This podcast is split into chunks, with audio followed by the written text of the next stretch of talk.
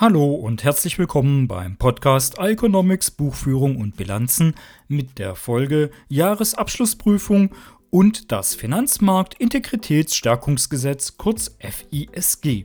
Ich bin Michael Krieger, Autor einiger für Dummies Bücher und Autor für das Verbraucherportal Finanzplan auf Fokus Online. Die gute alte Bauernregel bringt der große Bilanzbetrug viel Wut, gerät später auch das dazugehörige Gesetz gut, hat uns das Finanzmarkt-Integritätsstärkungsgesetz beschert. Gut, in Wahrheit lautet die Bauernregel, bringt der Juli heiße Glut, gerät auch der September gut. Aber ein bisschen dran ist ja schon was. Je größer der Bilanzierungsskandal, desto sicherer erfolgen später Reaktionen des Gesetzgebers, um zukünftig ähnliche Vorfälle zu erschweren. Mit dem milliardenschweren Wirecard-Skandal wurde für deutsche Verhältnisse in neue Dimensionen vorgestoßen, so dass hierfür sogar ein neues extra Gesetz geschaffen wurde.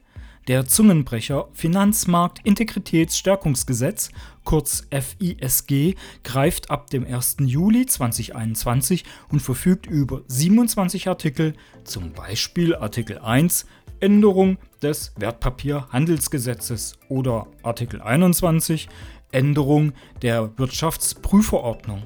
Durch das neue Gesetz werden eine Reihe von Gesetzen und Verordnungen angepasst. Das FISG ist für alle Unternehmen relevant, die zu einer Abschlussprüfung verpflichtet sind.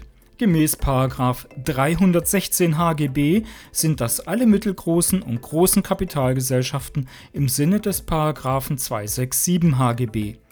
Daneben sind gemäß Publizitätsgesetz, kurz PuppelG, auch Nichtkapitalgesellschaften prüfungspflichtig, wenn zwei der drei folgenden Kriterien zutreffen. Deren Bilanzsumme ist größer als 65 Millionen Euro, der Umsatz ist größer als 130 Millionen Euro, das Unternehmen beschäftigt mehr als 5000 Mitarbeiter. Im Genossenschaftsgesetz gibt es eine ähnliche Regelung für Genossenschaften. Kreditinstitute und Versicherungsunternehmen sind im Unterschied dazu immer prüfungspflichtig. Jetzt zu den wichtigsten Neuerungen, die durch das FISG eintreten. Der Aufsichtsrat eines Unternehmens von öffentlichem Interesse muss künftig über mindestens ein Mitglied mit Sachverstand rund um die Jahresabschlussprüfung und über mindestens ein Mitglied mit Sachverstand auf dem Gebiet der Rechnungslegung verfügen. So der Artikel 15 Änderung des Aktiengesetzes. Unternehmen von öffentlichem Interesse müssen einen Prüfungsausschuss einführen, dessen Aufgabe die Überprüfung der Unabhängigkeit der Abschlussprüfer und dessen Arbeit. Börsennotierte Aktiengesellschaften müssen nun ein wirklich wirksames internes Kontroll- und Risikomanagementsystem einführen. Aufsichtsräte dürfen die Führungskräfte von mit Prüf- und Überwachungsaufgaben betrauten Bereichen jetzt direkt kontaktieren. Die Bundesanstalt für Finanzdienstleistungsaufsicht, kurz BaFin, kann Prüfungen auch ohne vorherigen Verdacht anordnen. Zudem ist sie seit Einführung des FISG direkt für die Prüfungen zuständig. Die privat organisierte Deutsche Prüfstelle für Rechnungslegung ist nicht mehr zwischengeschaltet. Abschlussprüfer von Unternehmen von öffentlichem Interesse müssen nach zehn Jahren ausgetauscht werden. Abschlussprüfer von Unternehmen von öffentlichem Interesse dürfen neben ihrer Abschlussprüfertätigkeit nicht mehr beraten. Die Haftungsobergrenzen für Abschlussprüfer bei fahrlässigen Fehlern steigen auf bis zu 16 Millionen Euro. Die Obergrenze gilt jedoch nicht bei grober Fahrlässigkeit.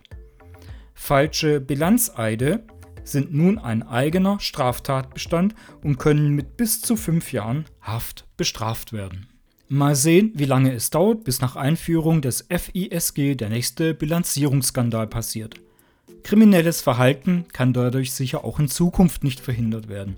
Die Hürden dazu jedoch steigen. Die ersten drei Einsender, die die richtige Nummer des HGB-Paragraphen nennen, der Kapitalgesellschaften zur Abschlussprüfung verpflichtet, erhalten jeweils ein Exemplar von Rechnungswesen für Dummies oder von Übungsbuch Rechnungswesen für Dummies. Den Buchwunsch bitte bei der Einsendung der Lösung an die E-Mail-Adresse info at ieconomics.de mit angeben.